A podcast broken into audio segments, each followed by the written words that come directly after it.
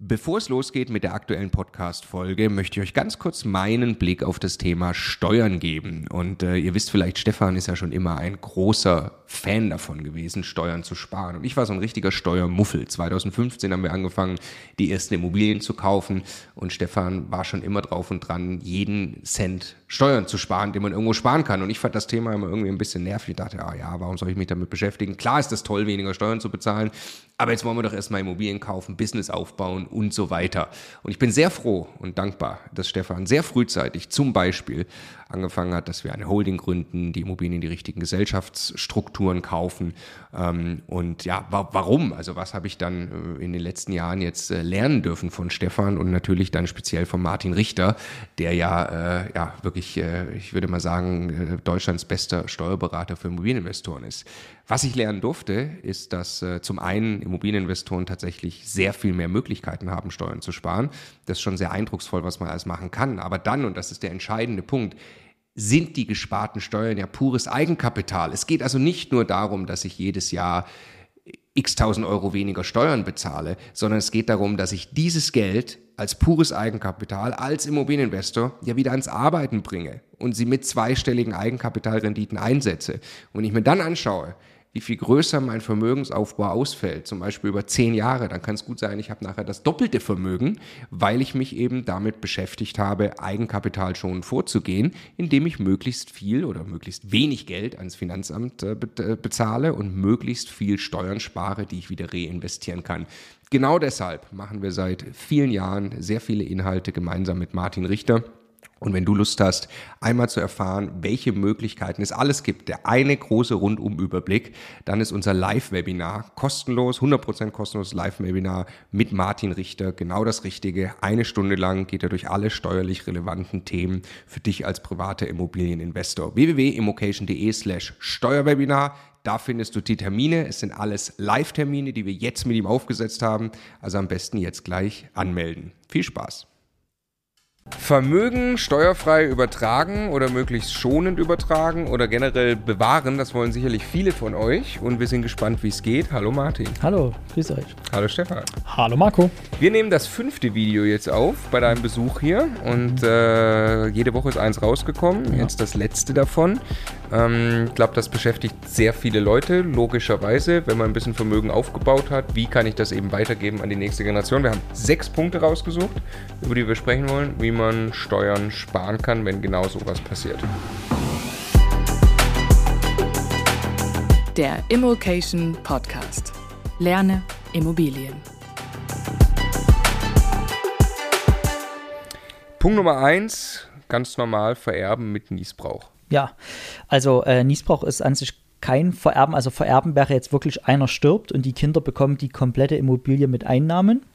Äh, das ist aber genauso schlecht wie das vorher schon mit einem mit Niesbrauch zu klären. In vielen Fällen, sage ich mal, ist jetzt nicht generell, ähm, wenn man quasi die Immobilie auf die Kinder überträgt und die Eltern behalten sich einen Niesbrauch vor, da kriegen die Kinder äh, diese Immobilie nicht geerbt, sondern bekommen die geschenkt und die Eltern haben weiterhin die Einnahmen. Ja. Das ist aber sicherlich ein, ein äh, Gestaltungsmodell, wo die Eltern weiter die Sicherheit haben, die Einnahmen äh, zu haben, aber rein steuerstrategisch bietet das relativ äh, wenig Gestaltungsmöglichkeiten. Also man optimiert einfach nichts. Warum? Ich jetzt mal, ich behandle jetzt mal Niesbrauch und, und Erbschaft gleich. Ne? Eine Immobilie geht über und es wird kein neues Abschreibungsvolumen äh, erzeugt, weil halt äh, immer wenn ich was verschenke oder vererbe, gilt die sogenannte Fußstapfentheorie. Der, der die Immobilie bekommt, hat genau die steuerlichen Kennziffern, wie der, der die Immobilie abgegeben hat. Also insbesondere seine damaligen Anschaffungskosten. Und wenn die Anschaffung schon ein halbes Jahrhundert her ist, dann ist meine Abschreibung schon abgelaufen, weil die nur über 50 Jahre geht, maximal. Mhm. Ne?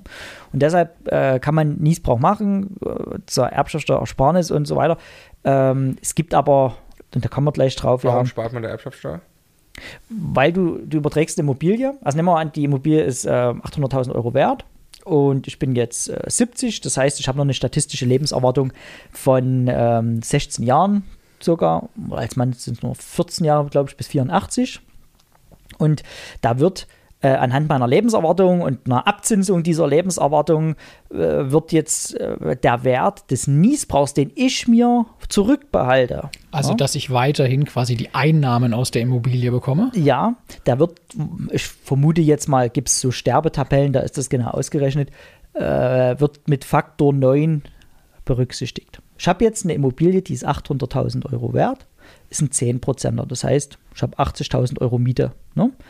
Ähm, mal neun Jahre ähm, sind 720.000 Euro wert des Niesbrauchs. So, jetzt gibt es aber dort noch äh, verschiedene Begrenzungen. Es, ich will nur den Niesbrauch als solches erklären. Kann sein, dass es jetzt rechnerisch nicht ganz richtig wird.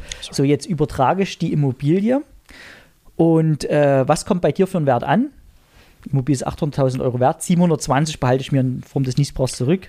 80.000 80. Euro. Und bei einem Freibetrag von 400.000 Euro habe ich den jetzt nicht mal ausgenutzt und kann auch weitere Sachen übertragen. Und wenn aber du irgendwann verstirbst mhm. und in dem Moment dann, dann erlischt dieser Niesbrauch, ja. aber er fließt mir dann nicht im Sinne eines erbschaftssteuerlich relevanten Ertrages zu, quasi, oder? Doch. Und zwar okay. gibt es da eine Staffelung, die kann jeder jetzt in Paragraph 14 Absatz 2 des Bewertungsgesetzes mal nachgucken. Mhm. Ähm, man muss noch ein, eine gewisse Lebensdauer diesen Niesbrauch erleben, damit er eben nicht mehr erbschaftssteuerpflichtig ist. Okay, aber wenn du jetzt, sagen wir mal, annähernd wie in der Statistik vorgesehen alterst mhm. und äh, erst mit 84 äh, oder 86 oder sowas verstirbst, obwohl ich dann auf einmal die Erträge der Immobilie bekomme, zusätzlich zu nur ja. der Substanz, muss ich dann in diesen Übergang nicht noch besteuern. Also effektiv hat ja. man es dann hinbekommen, die 800.000 Euro Immobilie tatsächlich erbschaftssteuerfrei zu übertragen Richtig, Moment. genau. Was ja schon mal zumindest deutlich besser ist, als einfach, einfach zu warten, bis man stirbt und dann wird die Immobilie vererbt. Ne? Ganz genau, das ist richtig. Also, also besser als nichts ja. tun. Besser als nichts tun. Ja. Genau. Es ist halt nur noch nicht optimal. Richtig. Ja. So, und äh, besser wäre, äh, zu verkaufen statt vererben. Punkt Nummer zwei. Genau, und wir, wir können jetzt mal äh, versuchen. Äh, ich bin dein Sohn. Genau. Ja. Passt du vom Alter immer gerne her? Ja, genau. Ja. ja. Äh, wir können jetzt mal versuchen, ein, ein, ein, Beispiel zu kreieren, wo du trotzdem, wo ich trotzdem noch die Einnahmen habe. Ja. Äh, und ähm, wir aber die Immobilie so auf dich übertragen haben, dass du auch noch einen Vorteil hast. Ne? Lass mal jetzt mal ganz simpel, damit die Zahlen schön gerade sind. Das ist eine Immobilie, die ist eine Million Euro wert ja. und die hat 100.000 Euro Mieteinnahmen. Jetzt einfach nur, damit es ganz glatte Zahlen sind. Okay, okay. gut. Das heißt, ich habe bisher 100.000 Euro Mieteinnahmen bekommen, mhm. äh, jedes Jahr, mhm. ja, muss darauf auch Steuern zahlen. Mhm. Und ähm, jetzt verkaufe ich dir die Immobilie für eine Million. Ich habe aber keine Million. Wir machen ja ein Verkäuferdarlehen, was ja ein guter Junge. Ich schulde dir also eine Million, aber muss sie nicht bezahlen. Genau. Gut. Genau. Mein Sohn hat nicht mal eine Million. ja. Rollen schiefe Wagen geraten. Ro Rollenspiel. Ja. Generation äh, YOLO oder ja, so, ja. ja. Und ähm, jetzt könnte man sich ja gibt es auch also alle möglichen ähm, äh, Sequenzen dazwischen, aber jetzt um unser Beispiel aufrechtzuerhalten, ich gebe dir äh, die Immobilie und du hast jetzt die Chance, aus den Mieteinnahmen mir einen Zins zu bezahlen auf mein Verkäuferdarlehen. Ja. Ich habe dir quasi die Immobilie gegeben und sage, die Million schuldest du mir. Ja. Und gut. Ja. Mhm. So, jetzt ähm, musst du ja diese Schuld verzinsen mhm. und das ganz rund zu machen, 10% Zinsen für ein unbesichertes Darlehen, hm?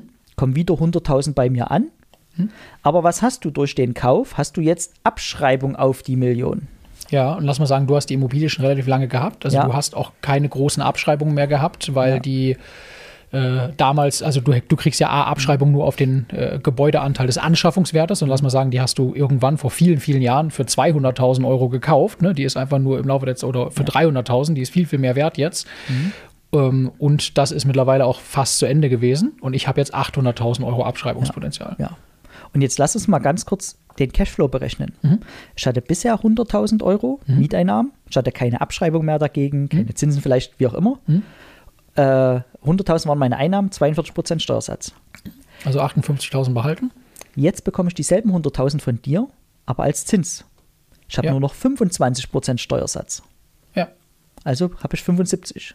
Das heißt, ich könnte dir auch weniger als das als Zins bezahlen, damit du gleich viel wie vorher Genau. hast. Ne? Also Also mein Cashflow hat sich auf keinen Fall verschlechtert. Ich Ja. habe dieselben Einnahmen, aber weniger Steuern. Mein Cashflow hat sich verbessert. ja, ja. Jetzt gucken wir mal deinen Cashflow an. Ja. Ähm, du kriegst 100.000 Euro Miete, Ja. musst mir 100.000 Euro geben. Ja. Rein theoretisch dein, ist dein Cashflow null. Ja. Ne? Dein Cashflow ist null. Ja. Aber was kommt jetzt noch dazu? Auf, die, auf den Gebäudeanteil, sagen wir mal 800.000 Euro, hast du eine jährliche Abschreibung von 16.000 Euro. Ja. Du hast zwar kein Vermögen bisher aufgebaut, aber wir gehen mal davon aus, dass du trotzdem im Spitzensteuersatz bist. Ähm, 16.000 Euro mal 42 Prozent dürften so 6.500, 7.000 Euro Steuerersparnis sein.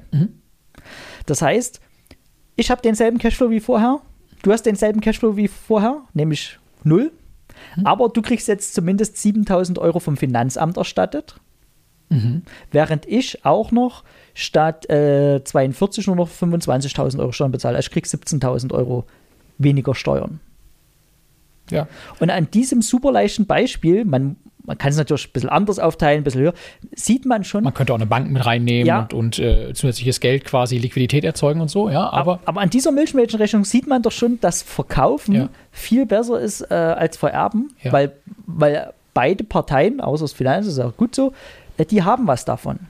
ich, ich, würde, ich würde aber gerne nachverhandeln. Ich finde es unfair, dass du mehr Geld hast als vorher nach der Aktion. Ja, genau. Das, das kann man dann auch noch äh, erweitern. Ne? Nehmen wir mal an, äh, also wir wollen ja auch Erbschaftssteuer sparen.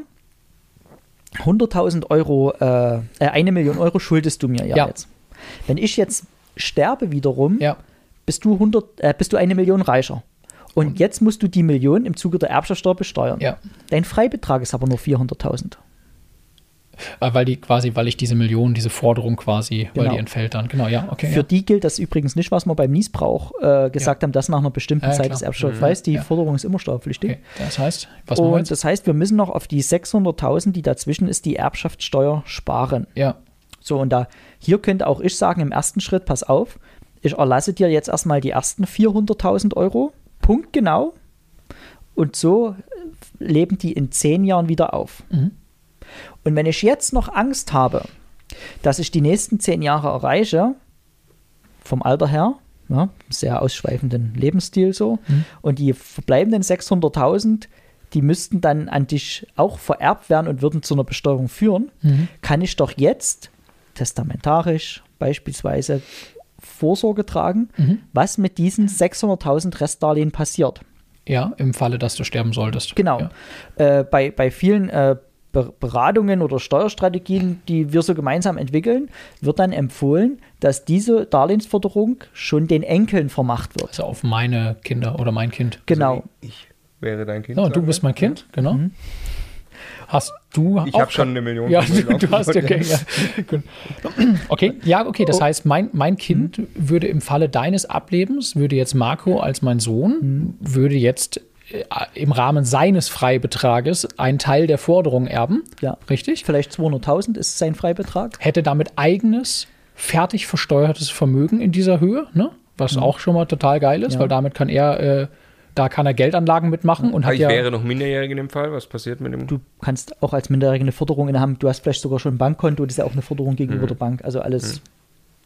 äh, Ja, und du hast, du zahlst, weil du noch keine eigenen äh, Einkünfte hast, hast einen super niedrigen Steuersatz, Ja. kannst total toll mit dem Geld arbeiten, musst das quasi nicht versteuern, was du damit verdienst. Ne? Richtig. Und äh, die Immobilie bleibt meins. Und, und jetzt haben wir sogar so eine Art Familiensplitting herbeigeführt, weil du zahlst ja immer noch Zinsen auf das Darlehen, Mhm. nur zahlst du das jetzt an dein Kind. Ja. Das heißt, wo normale Eltern äh, Zuwendung ans Kind immer aus dem Netto generieren müssen, also nachdem das Finanzamt seine 42% schon bekommen hat, gehst du hier hin und sagst, ich zahle meinem Kind einen Zins auf ein Darlehen und kriegst davon noch 42% vom Finanzamt erstattet, weil das im Rahmen deiner Vermietungstätigkeit auf die Immobilie steuerlich relevante Zinsen sind. Ja. Und das schafft man nicht mehr, wenn man äh, vererbt. Ja. Das funktioniert nur, wenn man das vorher schon so gestaltet. Fehlen immer noch 400.000, aber wenn er äh, drei Enkel hat, dann geht's, weil dann haben die jeweils 200.000 Freibetrag. Genau, ich hätte drei Enkel, äh, drei Kinder. Alternativ gibt es. Äh, du drei Enkel, Entschuldigung, Ja. er drei Kinder, ja. Alternativ, alternativ gibt er sich ein bisschen Mühe, dass er nicht äh, allzu ausschweifend lebt. ja, und ein bisschen. Hängt noch zehn Jahre dran und nach zehn Jahren kann er mir ein weiteres Mal 400.000 äh, Ja, quasi- genau. Ja. Aber es, es würde sogar schon was ausmachen. Die Erbschaftssteuer ist ja progressiv, ne? Ah, ja. Und so eine Grenze ist bei 600.000 Euro. Also bevor er jetzt 600.000 erbt, nehme ich 200.000 im Rahmen meines Freibetrags und wenn er dann nur 400 erbt, ist er in der Erbschaftssteuer schon nicht mehr bei 19, sondern nur noch bei 15 Prozent, äh, was auch ein paar tausend Euro spart. Ne? Hatten wir, glaube ich, in der vorletzten Folge, ne? da hast du die Progression nochmal äh, erklärt. Ja. Sag nochmal ganz kurz die Zahlenreihe, weil ich finde die relativ Äh, bei Spannend. 75.000 über dem Freibetrag bis 75.000 ist man bei 7 Vererben? Vererben ist man bei 7 Prozent, äh, bis 300.000 bei 11 Prozent, bis 600.000 bei 15 Prozent und darüber dann, und dort wären wir ja dann an der Stelle, äh, schon bei 19 Prozent. bis 6 Bis Millionen. 6 Millionen. Und dann 30 Prozent. Nee, da ist noch, ich glaube, eine Zwischenstufe bei, bei 19 Millionen, äh, wo man noch bei 27 Prozent ist und dann bei, Ist schon irgendwie krass, ja. ne? Also krasse, krasse Progression. Also wenn der Betrag fett ist, dann sagt der Staat irgendwann, also wenn es hier um wirklich viele Millionen geht, ja. 6 Millionen aufwärts, keine Ahnung, 30 Millionen aufwärts, dann ist es, äh, die, die, die Denke dahinter ist ja irgendwie, du hast da nichts für getan, du kriegst immer noch so viel ja, Geld. Ja, da ne? greife ich jetzt quasi, das ist die Denke, oder? Ja, wobei ja aber viele, die meisten Länder auf der Welt haben gar keine Erbschaftssteuer, weil die Denke dort ist, um dieses Vermögen aufzubauen, hat jemand schon mal richtig saftig Steuern bezahlt, wie es in Deutschland eigentlich auch ist, wo man dann sagen könnte, das ist aber unverschämt, jetzt im Rahmen der Vererbung das nochmal zu besteuern. Ja. Okay, das war der zweite Punkt. Wir hatten ja als erstes Nietsbrauch, als zweites jetzt Verkaufen statt Vererben. Jetzt kommt der dritte Punkt, Umwandlung in begünstigtes Vermögen. Hatten wir auch schon in den Folgen davor äh, angeschnitten, Ja. aber das gehört eben auch dazu. Also der, der Staat will generell Betriebsvermögen begünstigen im Rahmen der Erbschaftssteuer, damit halt Betriebe nicht zerschlagen werden müssen, wenn die vererbt werden. Und äh, sagt halt, okay, wer jetzt einen operativen Geschäftsbetrieb vererbt, der wird weitestgehend von der Erbschaftssteuer freigestellt, bis zu einer gewissen Höhe, sogar komplett, wenn man gewisse Voraussetzungen erfüllt. Zum Beispiel ist eine Voraussetzung, dass man die nächsten fünf Jahre wahlweise auch sieben Jahre gibt es verschiedene Abstufungen. Es geht um eine Lohnsumme. Also du, du darfst dann, äh, du musst dann eine bestimmte Lohnzahlung einhalten, um quasi dem Staat zu sagen, okay, ich habe das Unternehmen nicht zerschlagen, ich habe weiter hier investiert, die Löhne aufrechterhalten und dadurch bekomme ich die Begünstigung, dass dieses Betriebsvermögen nicht besteuert wird. Ja. Ne? Der Weg, den wir am häufigsten antre antreffen, ähm, ist eine ganz einfache Art von Betriebsvermögen zu schaffen, nämlich einfach eine Photovoltaikanlage zu kaufen. Ich hatte äh, äh, einen Fall, da hat ein äh, äh, Teilnehmer das genauso gemacht, aber Einzelkind, die Mutti war 84 Jahre alt und es standen 5 Millionen Immobilienvermögen im Raum. Und anstatt dass er gesagt hat, ich warte mal die Erbschaft ab und so, er hat sich toll gekümmert, also alle Freibeträge waren schon ausgereizt dann an der Stelle, hat sich toll gekümmert, hat seiner Mutter so eine Anlage rausgesucht, so eine Großflächenanlage für 5 Millionen mit einer relativ guten Rendite und hat gesagt, Mutti, ich kaufe dir jetzt diese 5 Millionen Immobilien ab, ich gehe auch zur Bank dafür, du kriegst 5 Millionen Bargeld von mir jetzt. So, jetzt hat, in dem ersten Schritt hat man noch nichts gekonnt, weil Geld ist noch schlimmer erbschaftssteuertechnisch als Immobilien, weil man bei Immobilien 10% Nachlass bekommt. Bei Geld nicht. Ja.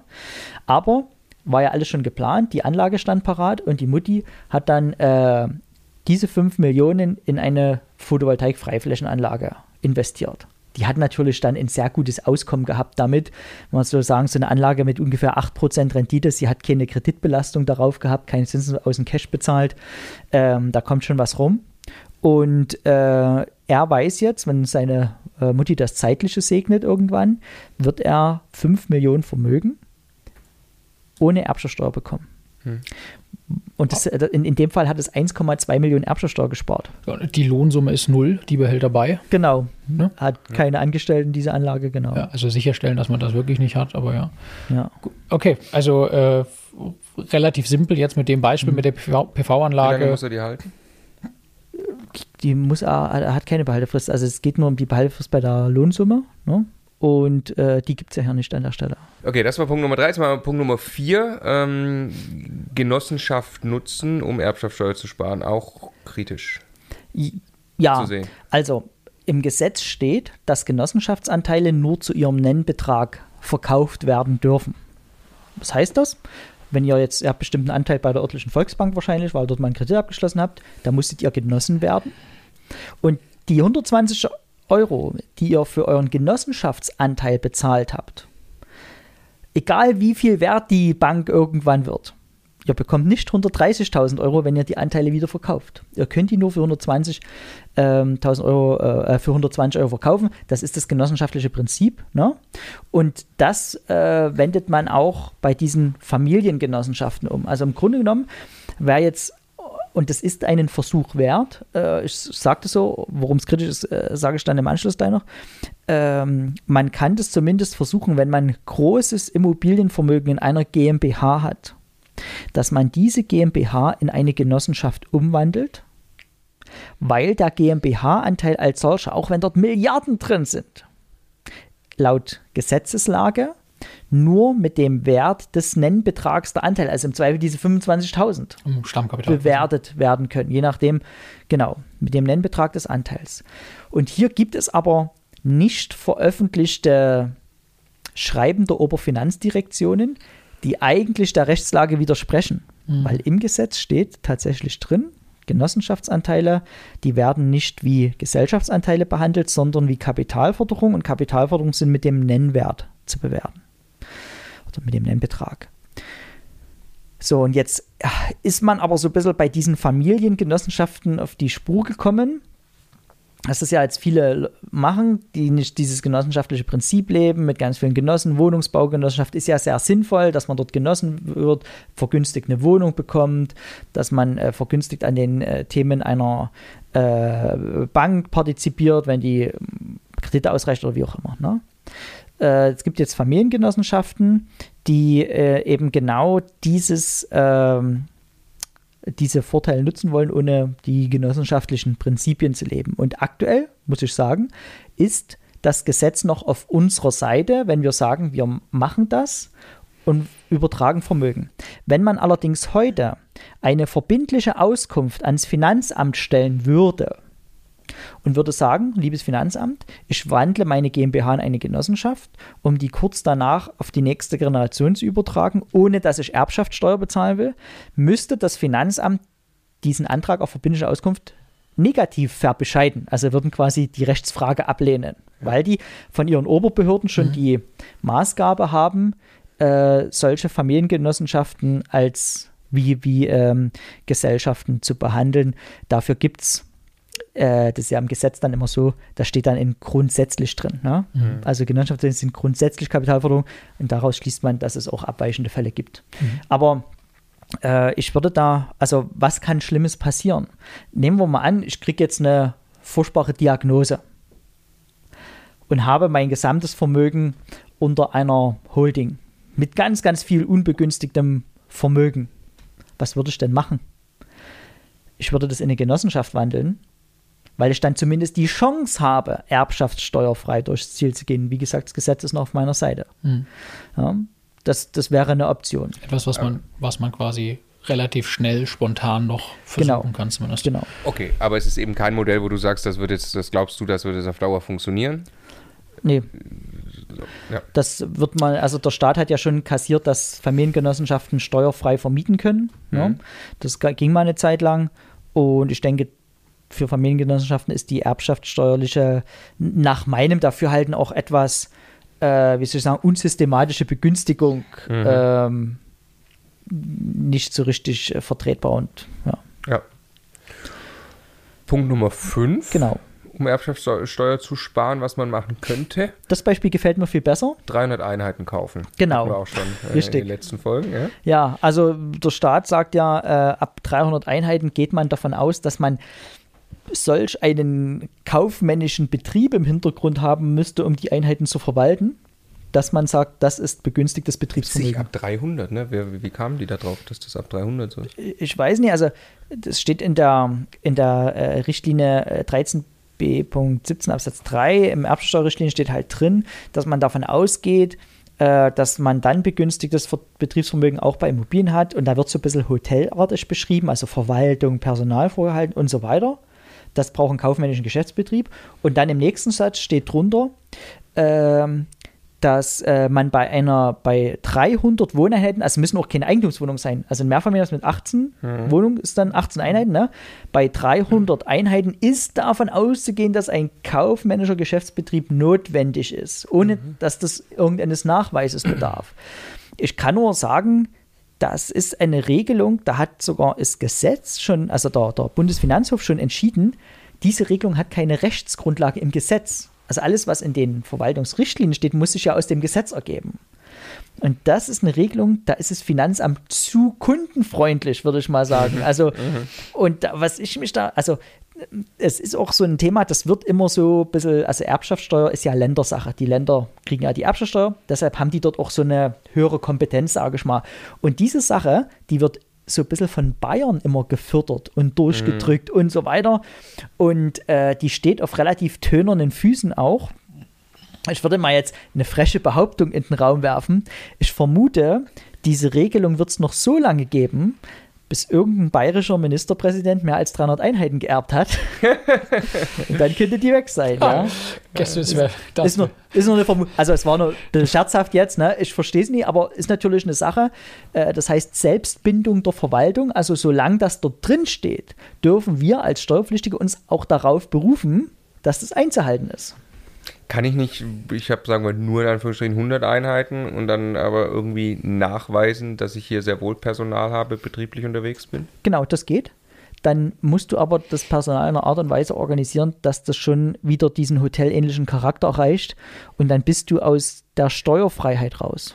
Aber wa, wa, wa, ab 300 Einheiten ist es egal, ob es hotelähnlich ist, da unterstellt man es einfach. Genau. Das ist ja dann auch nicht hotelähnlich. Ich kann ja 300 Einheiten, ja. ganz normale Wohneinheiten haben, ja. hat nichts mit einem Hotel zu tun. Mhm. Dann unterstellt man, es wäre hotelähnlich. Dann unterstellt ja. man, dass du einen kaufmännischen Geschäftsbetrieb hast. Ja. ich kann doch bei 100 auch nachweisen, dass ich einen kaufmännischen Geschäftsbetrieb habe, oder? Also, da musst du den aber wirklich dann haben. Das sind gewisse Kriterien. Personal, Verfügbarkeit, Betriebsmittel und so weiter. Und dann zahlst du Gewerbesteuer, weil du ein Gewerbe betreibst. In der GmbH zahlst du Gewerbesteuer dazu, wenn es eine VV GmbH mhm. ist, okay. Das könnte man sogar mal machen, mhm. mal ein, zwei Jahre Gewerbesteuer mhm. bezahlen, weil das keine äh, Infizierung für immer ist. Mhm. Aber im Privatvermögen wäre es natürlich blöd, weil du in dem Moment mhm. die Steuerfreiheit nach zehn Jahren aufgibst. Ja. Hm. Okay, also 300 Einheiten kaufen. Gut. Das war Tipp Nummer 5 oder Thema Nummer 5. Ja. Thema Nummer 6, Stiftung, könnte ich auch nutzen, um Erbschaftssteuer zu sparen. Ja, ähm, also, also Stiftung würde ich jetzt mal etwas äh, losgelöst von dem rein. Ja, genau, ist nicht so sehr, nicht so sehr übertragen, ja, sondern mehr bewahren. bewahren ne? ja, so, ja. Was, was, aber ja genauso interessant sein kann. Ja, also ja, zu überlegen, was mache ich mit dem Aufgebauten. Ne? Ja. Sehr gut. Also deshalb, Stiftung sehe ich jetzt nicht als reines äh, Vehikel zum Steuern sparen. Das Steuern sind bei der Stiftung ein schöner Nebeneffekt. Ich bin größerer Fan davon, äh, die Stiftung im Rahmen von Vermögensschutz auch zu betrachten. Ne? Ja. Deshalb in den, in den Modellen, die ich so empfehle, da ist auch nicht die Stiftung die Holding, wo da mein operatives Vermögen drunter ist, sondern die Stiftung steht eher daneben und kriegt zum Beispiel Gebühren aus meiner Struktur. Äh, warum? Weil die Stiftung ist selbstständiges Vermögen und das bedeutet, wenn, wenn ich mir jetzt was zu Schulden kommen lasse und der Insolvenzverwalter pfändet in mein ganzes Vermögen rein, da kann auch in meine Holding Anteile pfänden. Hm. Aber die Stiftung steht daneben und ist in dem Moment nicht antastbar. Und deshalb sehe ich die Stiftung eher so als zweiten Vermögenspfeiler neben meiner Struktur, wo ich ein weiteres Mal Vermögen aufbauen kann. Ähm, und das Vermögen der Stiftung wird auch aller 30 Jahre vererbt. Aber ähm, das ist halt planbar. Also an dem Tag, wo meine Stiftung gegründet wurde, plus 30 Jahre, an dem Tag fällt die Erbersatzsteuer an. Und wie die ganzen Modelle, die wir jetzt gehört haben, äh, Umwandlung in begünstigtes Vermögen, äh, Genossenschaft, 300 Einheiten und so weiter, ich weiß doch, dass das in 30 Jahren genau passiert. Kann ich dort auch tun. Wie kann ich denn dort dann in eine Erbschaftssteuer rattern? Mhm. Ne? Ist halt planbar, der eigene Tod lässt sich meist schwer vorhersagen dann. Und deshalb ähm, kann man in der Stiftung auch Vermögen aufbauen, wo man dann diese Erbschaftssteuer, die innerhalb der Stiftung anfällt, optimiert. Eine Problemstellung haben wir. Wir reden ja hier von Familienstiftungen, also wirklich keine gemeinnützigen Stiftungen, sondern also meine Stiftung hat zum Beispiel den Zweck, meine Familie in Notsituationen zu unterstützen und so weiter. Und ich ähm, habe dann aber das Thema, dass man bei einer Stiftung im Rahmen der Gründung nur begrenztes Vermögen übertragen kann, ohne dass eine Schenkungssteuer entsteht. Mhm. Ähm, und viele, die jetzt schon ein großes Vermögen haben, und das Vermögen in die Stiftung übertragen wollen, die müssen sich halt überlegen, wie bekomme ich dieses bereits vorhandene Vermögen wieder in eine Begünstigung, wo ich es wieder schenkungssteuerfrei an die Stiftung übertragen kann. Mhm.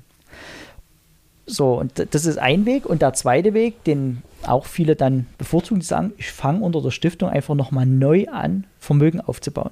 Als zweiter Vermögenspfeiler. Ja?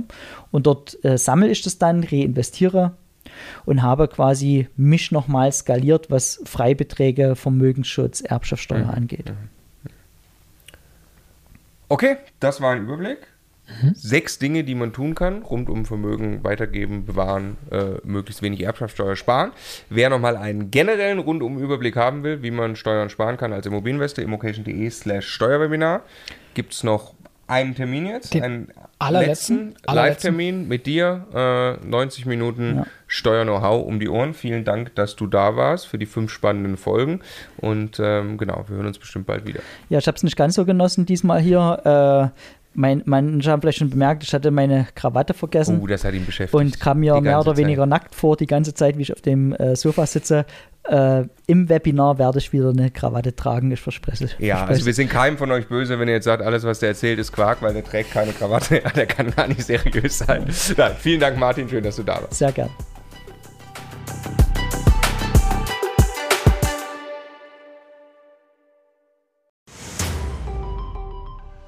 Jetzt nochmal der Hinweis, bevor ihr die nächste Folge weiterzieht, auf unser Steuerwebinar. Live mit Martin Richter, also dem Steuerberater für Immobilieninvestoren in Deutschland. Äh, wirklich live, also genau diese Termine. Und äh, es wird einen Überblick geben über all die großen Möglichkeiten, als Immobilieninvestor Steuern zu sparen beim Bestandsaufbau, aber auch wenn man schon Vermögen hat, was man im Bestand sortieren kann, um einfach mehr Geld übrig zu behalten, wie man Vermögen weitergeben kann und so weiter. Also, glaube ich, ein absolutes Muss für jeden Immobilieninvestor. Ja, Stefan, du bist ja eh schon ein großer Steuerfan immer gewesen. Für mich ist er eher anstrengend, aber man kann es auch nicht ignorieren. Die Potenziale sind äh, wirklich extrem, die man speziell als privater Immobilieninvestor hat. Deshalb immocation.de slash Steuerwebinar. Da kann man sich anmelden, ist 100% kostenlos, ist live, gibt nur diese Termine, die dort stehen. Wir freuen uns auf euch.